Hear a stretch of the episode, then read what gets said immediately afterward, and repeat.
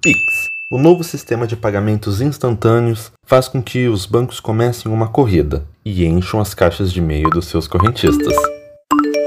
Eu sou Pedro Melani e esse é o É um minuto. Parabéns! Bem-vindo! Este momento chegou. Aqui jaz a vida adulta. E sim, ser adulto é pagar boletos. E o Pix vem nos ajudar a pagá-los, mas não do jeito que você está pensando. O sistema vai começar a funcionar na segunda metade de novembro de 2020, mas o número de chaves cadastradas já impressionam. Apenas três dias seguintes após a liberação, já foram quase 17 milhões de cadastros. E a questão que ficou no ar é o que, que explica esse sucesso. Existência dos bancos. a ponto de hoje, acho que já está bem claro, é o Pix. Essa notificação que você não aguenta mais. Então, se você quiser saber o que vai mudar para você, ouça lá o basicão do Pix no Pitstop aqui no Econominuto. Aqui nós vamos explicar o que vai mudar para o sistema financeiro. Pelo menos se você já assinou, entenda o pacto que você fez porque qualquer acordo com uma instituição financeira é um pacto.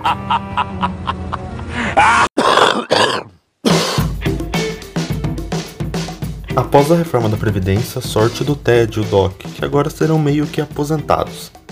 Enquanto essas antigas transferências vão ter um tempo para jogar bocha, os boletos agora compensarão na hora. Mas isso é uma grande mudança no já consolidado sistema financeiro brasileiro e o que vamos entender aqui. O que, que veio e o que, que muda. Sistema hoje usa uma coisa chamada Câmara Interbancária de Pagamentos, a CIP. Vamos guardar essa informação. Nos bancos, quando você faz uma transferência hoje, antes do Pix, o banco não envia o dinheiro diretamente para outro banco. Você sabe que não é o mesmo dinheiro que você depositou, mesmo que seja o dinheiro digital. Mas mesmo assim, não é o dinheiro que o banco tem ali. É um outro tipo de dinheiro. Esse movimento tem o intermédio de uma instituição, e é aí que entra a CIP. Agora vamos pegar uma outra informação. O dinheiro que é transferido são o dinheiro das reservas.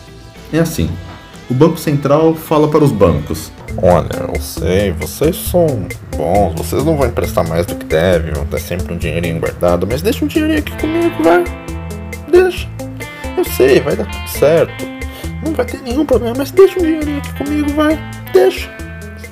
Um pouquinho, vai, por favor. Essas são as reservas compulsórias, mas os bancos podem depositar por livre vontade. Essa reserva fica depositada numa conta no Banco Central, mas não apenas os bancos têm esse tipo de conta, mas também instituições financeiras relevantes. Então, é o dinheiro dessas reservas que vai de um banco para o outro. Então, lembra da CIP, a Câmara Interbancária? Ela era responsável por acertar isso. E era por isso que demorava. Essas transferências eram feitas no fim do expediente bancário, para fazer tudo junto, juntar todas as movimentações e passar a régua. O trabalho da CIP era fazer as contas, liquidar, virar para o sistema de transferências de reservas do Banco Central. Olha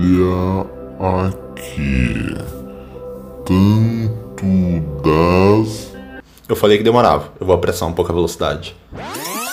Reservas do Itaú agora são do Bradesco. E tanto do Bradesco agora são do Banco do Brasil. E tanto do Banco do Brasil. Ela pegava e dava tudo isso mastigadinho para o Banco Central fazer as transferências. Com o Pix agora vai ser diferente.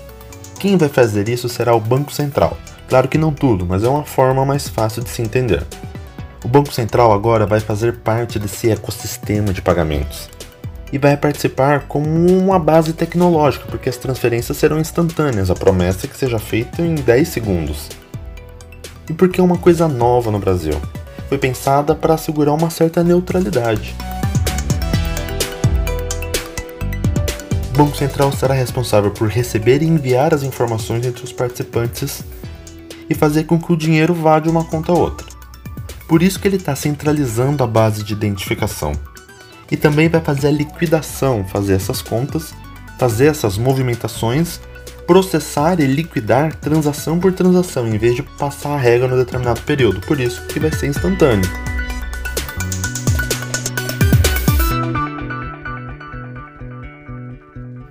Tá, mas eu ainda não respondi a questão deste econominuto. Por que os bancos estão te infernizando para cadastrar o Pix? Isso é porque é estranho. A Mods, que é uma agência de classificação de risco, estima que os bancos brasileiros vão perder até 8% do faturamento. Essa é uma grande mudança. Isso não é bom para eles. Essa medida do Banco Central vem para aumentar a competitividade do mercado brasileiro. É porque é o seguinte: às vezes nós temos mais de uma conta bancária, ou nós temos uma conta bancária uma carteira digital, que é o caso do PicPay. E a corrida para os bancos é que os clientes cadastrem primeiro as suas chaves com eles, é uma tentativa de sair na frente e ter um volume maior de transações. Porque a tendência, como falado lá no pit stop, é que nós usamos mais as chaves mais fáceis que nós cadastramos, então vai ser o celular e o e-mail. Já a chave alfanumérica, que o banco vai gerar uns números e letras aleatórios, vai ser muito mais difícil de decorar e deve ser muito menos usada. E os bancos têm medo que sobre essa para eles.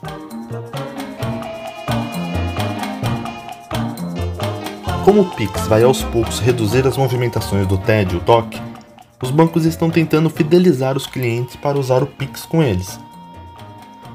Mesmo que o Pix seja menos rentável.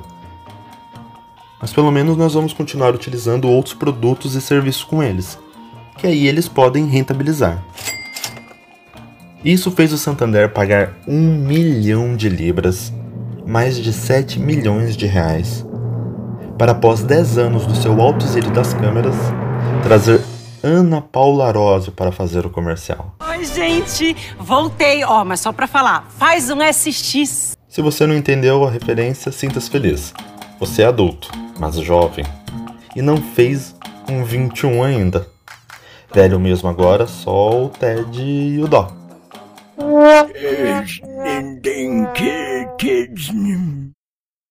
Terminamos aqui. Se você gostou, compartilhe e indique para amigos. E continue ouvindo o. Econominuto.